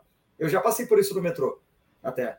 É, não cheguei a quebrar, mas enfim, luxei, botei aquelas talas provisórias. Eu com uma tala e ninguém me deu um lugar para sentar. E eu em pé, com o metrô freando, acelerando, e eu que me, me vire. É basicamente foi isso que aconteceu, sabe? Então, é como a Lari muito bem reforçou, falta empatia também. Não é só os órgãos governamentais é, é, promoverem acesso, tipo, os lugares estarem, é, é promoverem acessibilidade para quaisquer tipo de deficiência que forem, se nós, enquanto sociedade, não pensarmos também no outro. E aí, mais uma vez, voltando para o nosso tema, que é Fluminense, que é futebol, que é Maracanã, é, não adianta o Maracanã ser totalmente acessível, ter rampas, ter um, um que seja, assim, sendo utópico, ter um narrador lá para a galera cega, ou, ou, sei lá, distribua fone de ouvidos ali com um narrador específico do Maracanã narrando o jogo para a galera cega, ou enfim, seja o que for, né, as adaptações é, necessárias que forem feitas para diversos tipos de deficiência, se nós, enquanto sociedade, não tivermos empatia, não entendermos a necessidade do outro, né? seja temporária, seja permanente. Então, assim, eu acho que é uma discussão muito mais profunda e, mais uma vez, parabenizando até o, o É Proibido Remar por esse espaço, por promover esse espaço de discussão, mesmo que eu, a Lari, o Hugo, até a Carol, né, que está né, com um probleminha de, de conexão. É, temos as nossas particularidades, enfim, os níveis de, de, de, profundidade que a gente tem em cada assunto, de, de cada particularidade e acessibilidade também. Então, só parabenizar mesmo a, a, galera do É Proibido Remar por promover isso, que eu acho que não é algo sobre Fluminense, é algo sobre essa sociedade também que a gente vive, é, é que a gente vive, né? Tá e, que, e a sociedade que a gente vive que a gente quer construir, né? Até complementando o que você falou aí sobre sobre a questão dos órgãos governamentais barra sociedade. Eu acho que uma coisa retroalimenta a outra, né? Da mesma forma que a sociedade ter uma postura vai retroalimentar os órgãos governamentais, a própria postura dos órgãos governamentais acaba também é, retroalimentando a sociedade também. Então, acho que é uma coisa, uma coisa acaba levando a outra. É, é importante que seja um, um caminhar conjunto aí em todos os sentidos. Frigos, mais algum comentário sobre o tema principal? Pô, eu quero agradecer aqui, antes de você complementar e finalizar o assunto, é a Samela aí pela contribuição ímpar que ela está dando aí nos comentários. Agradecer a Carol também, que caiu aí, se ela não voltar, mas a Samela que está dando uma contribuição sobre o tema muito importante. Obrigado mesmo, tá, Samela? E desculpa aí pelas nossas falhas mais uma vez. Estamos tentando melhorar. Frigos, quer complementar mais alguma coisa aí sobre o tema ou, ou acho que a gente já abordou muito bem? Cara, eu acho que a gente abordou muito bem, mas é uma discussão que não tem fim, né? Então, a gente pode passar aqui 6 horas, 7, 8, 15 horas falando sobre isso, que vão ter novas pontas a, surgir sempre. É, agradecer a Samela também, né? É, como ela vem comentando, participando muito ativamente. É, como eu falei, eu não tenho domínio é, das necessidades, enfim, eu acho que eu nunca vou ter, porque eu também eu, né, eu não tenho, eu não sou cego, né? Então eu não sei o que uma pessoa com deficiência visual passa, né? Então eu acho que é, a, a contribuição dela é de extrema importância, né? Para esse debate, é, como a, a, gente vem falando, né? Tipo, beleza, é, hoje eu faço parte da, da primeira é, página acessível sobre o futebol do país, mas é, eu uso eu utilizo o recurso do Instagram, do Twitter, por exemplo, e tento escrever. A gente tenta, né, na página, escrever os textos que transcrevam de fato aquela imagem que está passando para a galera com deficiência visual, para os cegos. E a gente tem libras para a galera que tem a deficiência visual, a deficiência auditiva, perdão.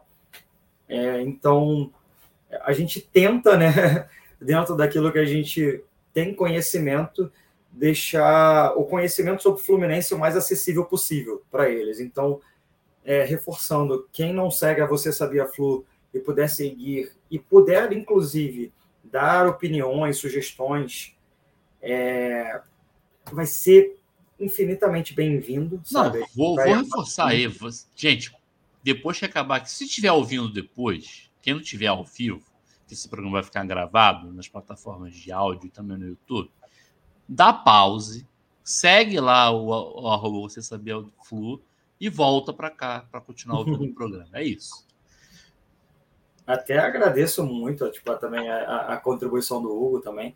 Então é isso, cara. Eu acho que é isso. A gente fazendo a nossa parcela entre erros e acertos, aquilo que a gente não conhece, a gente pede desculpa e vai aprender e vai correr atrás também para poder é, fazer e deixar o conhecimento sobre o Fluminense é, é, o mais acessível possível. Sabe também, mais uma vez, cara, acho que é, não, não dá para a gente parar de falar disso, sabe? Agradecer o espaço que o É Proibido Remar está dando é, para a gente, né? Para a galera que está assistindo ao vivo e para a galera que vai assistir depois também. Cara, isso é muito importante, muito importante.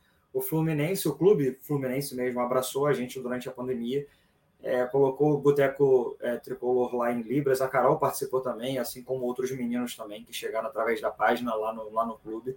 E que a gente tenha cada vez mais iniciativas sobre essa, é, dessas, né? Falando de acessibilidade, é, abraçando a comunidade surda, abraçando a comunidade cega. Eu sei que a gente não fala tanto da galera deficiência é, de que, que tem deficiência física, porque a gente está falando de internet, né? Então, mas que seja em ambientes físicos que a gente abrace essa galera também que tenha, que tenha necessidades físicas também e que a gente possa cada vez mais transformar de fato, assim como já é o Fluminense, como um time de todos, fazer valer é, é, essa alcunha de time de todos, né? Abraçando tanto a galera com necessidade física, com necessidade visual, com necessidade auditiva, a gente consiga de fato transformar o Fluminense como já vem sendo construído como um time de todos. Boa. É, eu só queria reforçar as palavras do Frigos, é, que esse, a gente trouxe, pensou, pensou nesse tema, mesmo sabendo das nossas dificuldades, nossa, do nosso pouco conhecimento, né, aqui no EPR, né, Lari? É, a gente decidiu trazer esse tema porque é um tema muito importante, mesmo com nosso, nossas dificuldades, nossos, nossos defeitos em relação ao tema, ou algum pouco conhecimento no meu caso aí, é importante trazer o tema à tona para que a gente aprenda e para que as pessoas também despertem interesse em tentar entender. É, se a gente conseguir fazer alguém entender, todo mundo entender mais um pouquinho e alguém se interessar de repente mais, já valeu a pena, porque é um assunto muito importante. Acaba que um vai passando para o outro, né? Até a questão também da página do Frigos, né? Então acho que é, além da gente aprender, também dá oportunidade para que outras pessoas possam aprender também. É isso, e a gente aprender junto. E agora, agora vamos. Vou, vou, dar uma alfinetada aqui. Se quem quiser aprender como é que fala Flamengo é freguês, já tem lá na página, tá? É, aí, ó. Aí, ó. Você que não sabe ainda, vai lá aprender no arroba você sabia flu. Eu e vou agora... lá para aprender para usar com a minha mãe, entendeu? É, aí, boa, boa. Aí, a oportunidade. Tema importantíssimo, acho que a gente abordou bem. É óbvio que poderíamos ficar aqui 5, 6 horas. Esse tema, é tema é muito importante. Quem quiser se aprofundar sobre o tema, tem lá Você Sabia Flu. Procure mais informações, procure também ter esse cuidado, estudar o máximo que você puder dentro da nossa realidade sobre, sobre esses temas que são muito importantes. Vamos agora para a coluna de Xerém e hoje diferente, ao vivaço. Lari, manda bala aí sobre os moleques de Xerém. Então, primeiro agradecer né, a oportunidade de fazer ao vivo novamente a coluna de Xerém, né, agora semanal. Estou é, aqui com a minha colinha porque são muitos resultados, então vou tentar ir por parte para ficar bem organizado. Né, no último final de semana, teve é, jogos do Sub-15 e do Sub-17 pelas quartas de finais do Carioca. O Sub-15 ganhou por 3 a 0 o Resende e o Sub-17 venceu o Bangu por 2 a 0. Então, é, os jogos de volta vão ser no final de semana e o Flu vai com uma excelente vantagem, né? Então, acho que os jogos são em Xerém, se não me engano, né? Infelizmente, hoje o Sub-17 foi eliminado do Brasileiro, né? Na semana passada teve o primeiro jogo em Laranjeiras, se eu não me engano, foi na quarta, no feriado. O Flu perdeu por 4 a 2 para o Atlético Paranaense. E hoje foi o jogo de volta, né? Então, assim, os meninos tentaram, buscaram, mas acabaram sendo derrotados por 3 a 2 né? Se a gente for colocar assim, o, que, o lado bom né, do jogo de hoje, né, foi que é, o Riquelme Felipe, já muito falado nessa coluna aqui, né, que só tem 15 anos, já está no sub-17, fez gol, entrou muito bem. Expectativa é, de crescimento dessa equipe, né? Então, é, não foi tão bem no Campeonato Brasileiro, né? Mas ainda tem um Campeonato Carioca que a gente está na briga, né? O Sub-20 jogou na sexta-feira com o Botafogo pela semifinal da Copa Rio, né, que também é conhecido como APG, e perderam de 2 a 0 em Laranjeiras. É, eu acompanhei grande parte do jogo. Os meninos parece que sentiram muito a derrota, né, a eliminação do Cruzeiro nos pênaltis na, na, na segunda-feira da semana passada. Né, eu acho também pela forma que foi, né, tinha vencido o primeiro jogo em Laranjeiras por 4 a 2 toma o segundo gol no finalzinho e perde nos pênaltis. Então eu acho que é até normal, né? O time não foi bem contra o Botafogo. É, foi uma escalação que eu até gostei, né? Porque lá na frente o técnico colocou o João Neto e o Luan Brito no ataque, né? De titular, né? Mas infelizmente o Fluminense não conseguiu vencer. É, o Flu também tá desfalcado, né? Se a gente for pegar o time que começou a temporada do Sub-20, é, a dupla de volantes, o Natan tá lesionado, acho que tá voltando agora. O Alexander, né, que tá no profissional. Inclusive, eu acho que foi um jogo que poderiam né, ter colocado o Alexander para jogar, até porque é, ele, o Flu só jogou no domingo em Santa Catarina, e se eu não me engano, o Alexander nem foi relacionado, então acho que teria sido um jogo bom para poder aproveitar, porque um jogador como ele faz muita falta, né? Então, assim, o Flu jogou, é, não jogou bem, mas tentou. É, o Caio Felipe fez uma defesa, né? Defendeu um pênalti Tava já 2 a 0 pro Botafogo e aí teve um pênalti para eles e aí acho que foi um momento assim de mais tensão no jogo, porque um 3 a 0, né, pioraria muito a situação. O Caio Felipe fez né, a defesa, uma defesaça. Literalmente aquele pênalti que não é o batedor que perde, não, é o goleiro que agarra. Foi uma defesaça. E o Flu ainda fez um gol no finalzinho, só que a arbitragem achou um impedimento, não sei como. Sabe aquele impedimento que até agora assim você ninguém achou, só só a arbitragem, né? Então assim, é, o que dá uma esperança a mais é que esse, essa equipe sub-20 do Flu, eles costumam jogar melhor quando eles não têm a vantagem. Então, contra o Cruzeiro tinha uma vantagem ótima, não deu certo. Contra o Vasco, né, eles tinham perdido de 2 a 1 em Laranjeiras e fizeram 3 a 0 em São Januário, jogando muito, assim, amassaram, né, como eles falam, literalmente. Então, vai ter o jogo dia 28, se eu não me engano, a volta, né, contra o Botafogo, acho que é em Niterói. Então, é, nada está perdido, né? Se for para poder deixar a torcida esperançosa, assim, essa equipe sub-20, quando não tem resultado, joga melhor, né? Já teve, já virou jogos assim incríveis. Eles costumam jogar muito bem quando precisam do resultado, né? Então, acho que da última semana da base foi isso, assim, não foram não tantas vitórias, né? Mas assim, aqui no Rio, né, a base do Fluminense continua assim muito forte né? O sub-15 principalmente continua invicto em 2022, é, candidatíssimo ao título carioca, né? Assim como o 17 também. E o sub-20 também não tem nada perdido, né? Dia 28 vai vai para o segundo jogo para buscar a classificação para a final. Vamos virar, vamos virar. Que é isso? Boa, boa, Lário. Não, show de bola. Completaça para variar. Coluna de Xerém, ao vivaço dessa vez. E não sei se o Frigo quer comentar alguma coisa. Eu estou contemplado. Já a Lari, para variar, com bem panorama total aí da nossa base.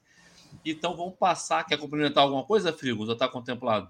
Estou ah, super contemplado, cara. Pô, a então, Lari vamos... precisa, perfeita. Nada, nada a declarar.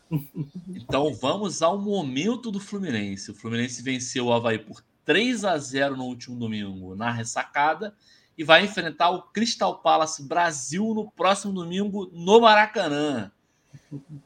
Frigos, o que, que você tem a dizer sobre o último jogo e sua expectativa para o próximo? Cara, eu queria dizer que foi muito criativo. Assim, é a primeira vez que eu escutei que Crystal Palace Brasil conseguir fazer associação, mas vencer do bairro é normal, né? Vencer do bairro é, é tão normal quanto ganhar Fla-Flu. Né? Então, é, cara, é, assim, eu mantenho o que eu falei no último episódio. Se tratando de Fluminense, se tratando da, da do, do, que a gente vem vivendo nos últimos tempos, não quero criar expectativas. É, Yoshida, que está assistindo a live aí, vai concordar comigo. Não quero criar expectativas. É, eu acho que cada jogo é um jogo. A gente conseguiu três pontos que eram essenciais e eram obrigatórios para o Fluminense conseguir contra o Havaí lá na ressacada. E a gente tem mais três pontos essenciais. E não digo tão obrigatórios agora, falando sério, por, por ser um clássico, né? mas eu acho que são é, é, essenciais esses três pontos para a gente conseguir uma vaga direta para a fase de grupos da Libertadores. Acredito sim que a gente vai conseguir uma vaga de, direta no grupo da Libertadores. Inclusive, eu arrisco a dizer que a gente termina esse brasileiro em segundo, em segundo lugar. Tá? É, as possibilidades de título são muito remotas, mas quem acredita sempre alcança, mas vamos mirar o segundo lugar. A gente chega na meta. Se, se, conseguir, se conseguir alcançar a meta, a gente dobra a meta, porque a esperança é a última que, é, que morre e a gente tem o verde da esperança. Então vamos lá, estou usando inclusive verde. Campeão muito, muito difícil, mas acredito que o Fluminense termine esse Brasileirão em segundo lugar com uma bela vitória sobre o bairro. Boa. Lari, seus comentários sobre o último jogo e expectativa para o próximo. Então, o último jogo, né, assim, os primeiros minutos é, me deixaram aterrorizada, né? O Havaí teve algumas chances, e aí, se a gente for olhar né, o histórico do Fluminense contra time da zona de rebaixamento, né? A gente vai super confiante enfrentar o líder do campeonato e morre de medo do time que está na zona de rebaixamento. Né? Mas acho que depois o time conseguiu se encontrar em campo. É, não foi uma atuação brilhante, mas fez o dever, né? Assim, é, o Fluminense tinha a obrigação de ganhar do Havaí, né? mesmo fora de casa. Né? E assim, é, pensando no clássico, se a gente for olhar né, nos últimos dois anos, o Fluminense está muito bem nos clássicos. Né? O Fluminense entra, né? às vezes o Fluminense faz um jogo anterior ruim, né, abaixo, mas chega no clássico é outro jogo, né? Eles entram como se fosse literalmente uma final, né? E principalmente contra o Botafogo, que é outro freguês, freguês. Ih, até me embolei, freguês, né? Então, assim, é, tô esperando uma vitória. Não acho que vai ser uma vitória fácil, mas acho que o Fluminense fica com os três pontos. E também tô com Frigos. Eu acho que o Fluminense termina o Brasileirão segundo, vai conseguir a vaga direta para Libertadores com tranquilidade, sem sustos, sem relembrar 2005, por favor. Pelo amor de Deus. Pelo amor de Deus. Né? Isso é um trauma da minha infância. Atenção, Fluminense. Não bote nenhum dirigente para falar que vai trocar o elenco agora na reta final do campeonato, por favor. Por favor. Boa, boa. Belo panorama. Vou partir aqui. É... Antes de ler os comentários, queria agradecer aos nossos apoiadores. Você que ainda não nos apoia e quiser apoiar, orelo.cc. É, a gente tem plano de 2 a 20 reais. Agora eu falei, estou repetindo aqui agora, eu acho que no início eu não falei o, o, o endereço lá da Aurelo, né? Aurelo.cc. A gente tem planos mensais de 2 a 20 reais. Quem quiser contribuir mensalmente. Quem puder também, lógico, né? Quem não puder ou não quiser contribuir mensalmente, mas quiser fazer uma contribuição esporádica, inclusive, se quiser fazer uma contribuição, neste momento, neste exato momento, é só fazer um pix para é proibido remar@gmail.com. A gente aceita pix numa boa. O Xará fala que de vira SAF da noite para o dia não é verdade, tá? Isso não é tem há controvérsias, mas é isso. E vou ler aqui alguns comentários. A galera O Xará mandou aqui, que bancada. O cara canalha do Yoshida mandou aqui, ó. Só gente bonita nessa, bonita nessa bancada. Eu, Hugo. Ou seja, é um canalha traíra, né? É isso. É, Jéssica deu boa noite, o Xará deu boa noite, a RK Fox boa noite, o Edu também, André Lídia, a galera, nossa galerinha aí sempre presente. O Yoshida mandou, ó. Frigo está lindo com essa barba de mosqueteiro. Isso não vale nada, né, cara? Esse Flávio Yoshida não vale nada. Quer comentar, Frigo? Tá mudo. Desculpa, comecei esse negócio de live, home office, essas coisas todas agora, tá? Tô, tá desculpa, tô brincando. É, eu acho que assim, é, o Yoshida é um cara, né? Assim, é, ele é meu parceirão, né? Então a gente reclama a mesma coisa na arquibancada, a gente comenta a mesma coisa em live. Então, assim, é, é aquele negócio, né? O, o, o, Hugo ele sabe muito bem o que eu vou dizer. A, a barba é a, é a, maquiagem do homem. Então, a gente está cansado e tal, a gente muda a barba, muda o jeitinho ali para tentar né, fazer um negócio diferente que bom que agradou, vamos dizer assim, que bom que agradou. Não, e o, acabar o fechado. O Yoshida, já falei isso várias vezes, que vou sempre repetir isso. Ele tá errado, porque na, na, na, na foto dele no YouTube ele tá sem boné, então já tá errado aí. Tá errado aí. Ó, o RK Fox falou que você conheceu o churrasco mais barato que mudou suas segundas. Cara, ele está se expondo, porque o Robson, aquele depois ele reclama. Quando eu falo que todo mundo tem que chamar ele para ir para o mercado fazer compras do mês, é, sem sacanagem, Larissa e Hugo. Ele é o cara que consegue fazer um churrasco. É mão de vaca? É mão de vaca? Não, ele faz um churrasco para mais de 20 pessoas, que dá, tipo, sei lá, 16 reais para cada um. É nesse nível. E todo mundo come e sobra comida. Então, assim. boa, boa. Né? A galera aí que conhece o Robson leva ele para fazer um mercado aí por mês e que o cara ainda daqui a pouco a gente cobra uma consultoria, Robson. Você me dá aí aquela porcentagem. Levar ele, né, para fazer a compra do mês, porque a gente tá. Todo mundo tá, tá bravo, né? né? Tá tudo gente caro for, pra cacete. Tá tudo muito caro. Então, se o Robson tem esse talento, a gente tem. aproveita. Ele tem Ó, mais um Mais um comentário aí. Tiago Rodrigues. Vou ter que assistir depois, só acabei de ver o Lula agora. Justo. Para quem não sabe, o Lula no Flow acabou coincidindo com o nosso humilde podcast. É isso. Flávio Yoshida, mais um episódio maravilhoso. Agora ele vem aqui, ó. ó a corneta agora, a corneta agora, ó, ó, ó. Flávio Yoshida de novo. Só foi falar que o dinizismo ia ser implementado em Xerém, o Sub-17 foi eliminado e o Sub-20 perdeu. É um cara, é muito corneta, a corneta cara. tá, tá online. Tá demais. E aí, aí depois manda essa, ó. Flávio Yoshida de novo. Ainda acredito no Penta. Enquanto tem bambu, tem flecha. Tá de sacanagem, né, cara? O cara é mó corneta, tá criticando tudo e todos, aí manda essa. Vai entender, né? E o RK Fox trouxe estatísticas aí, ó. Precisamos de duas vitórias para ter 97% de garantia da Libertadores, já considerando o G6. É, 97 não é legal, né? 2005 tava em 99, né? Eu prefiro garantir os 100% mesmo é melhor, mas é boa informação do nosso querido RK Fox. Ó, tem mais comentário aqui, ó. A, a Jéssica falou, ó, Frigos e Yoshida ligaram a corneta nível máximo no último jogo. É, é difícil saber quando não ligam, né? Mas beleza. Não, mas eu fico bem comportado. O último jogo que eu me exaltei assim um pouquinho, só, só, só um pouquinho. mas eu vou te falar que foi um momento assim, foi tão engraçado que eu até esqueci o desastre que estava sendo o jogo, porque eu estava rindo tanto de vocês. Que assim, foi, foi para quem estava assistindo, foi legal. Olha só, a gente promove entretenimento. É verdade. Muito é entretenimento. Aquele jogo vocês podem falar assim, bater no peito, falar que promoveu entretenimento. Tamo junto, Yoshida. É, os cornetas, dupla de cornetas aí do EPR e, e do, arroba você sabia Flu. É, vamos então, o papo foi ótimo tudo muito bom, um assunto muito importante que a gente falou aqui hoje. Infelizmente, a Carol teve muitos problemas técnicos aí, mas valeu aí a disposição dela em participar. Queria é, dar uma boa noite para a Lari. Lari, boa noite. Muito obrigado por participar mais uma vez ao vivo aqui com a gente. Você da casa, coluna de Xeren também. Você sempre manda muito bem, sempre muito completo. E dê seus recados finais aí. Boa noite e até a próxima. Boa noite, Hugo. Boa noite, Frigos. Né? Primeira vez participando com Frigos, com o Hugo eu já tinha participado, então foi um prazer. né? Aprendi bastante e agradecer mais uma vez o espaço que vocês me dão, né? A moral, né? O interesse também que vocês têm em ouvir o que eu tenho para falar de Xerém, né? A questão da, da coluna, é, eu faço com muito carinho, fico muito feliz, né? De saber que vocês gostam, que todo mundo está curtindo. E é isso, continuem acompanhando a PR nas redes sociais, né? Porque como teve a coluna ao vivo, eu esqueci de deixar o recadinho final, mas é isso, galera. Beijos, até a próxima.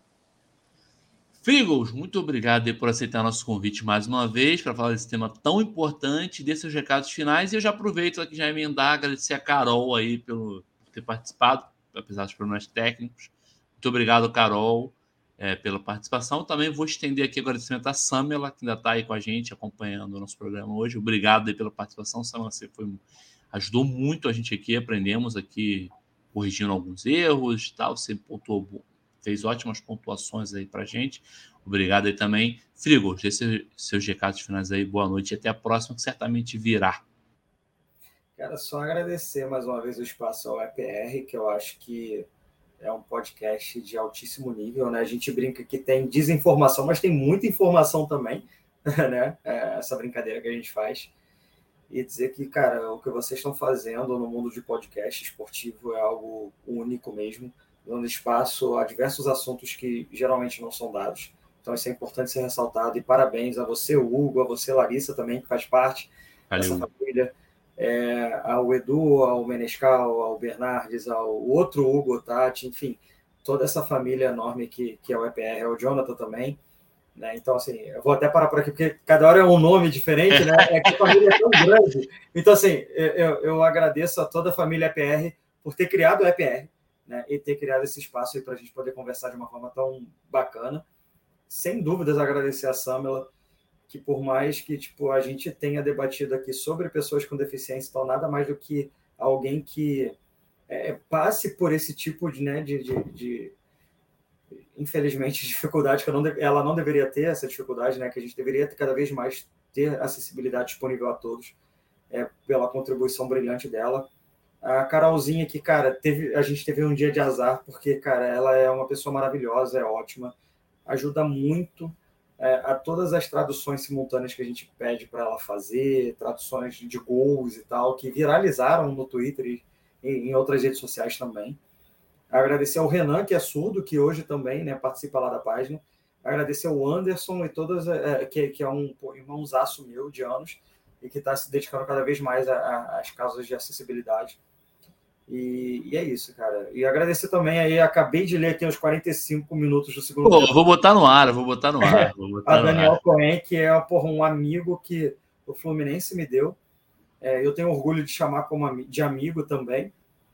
É, por todo o espaço que ele deu dentro da Flu TV também, para a gente poder colocar um pouco de Libras lá na Flu TV e, e, e, por toda, toda a história de herdeiro de Chico Guanabara, porque ele fala também da, da luta contra o racismo, não só numa defesa institucional do Fluminense, mas também contextualiza, de fato, o que, que era o racismo ao longo da sociedade brasileira, né? Que a gente vem acompanhando. Então, é uma aula de história. Então, só agradecer ao professor, que o Daniel foi, foi meu professor. Eu, estagiei no Fluminense, né? Então, onde o Daniel já era, enfim, já era funcionário do clube, então só agradecer a, a, todos vocês por esse espaço. E falei muito hoje, né? Falei até mais do que deveria. Então é, é mais isso, pessoal. Mais uma vez, muito obrigado né, pelo espaço, por todo o carinho e parceria de sempre. Eu vou ler o comentário do Daniel aí, ó. Parabéns pela pata, pauta, perdão.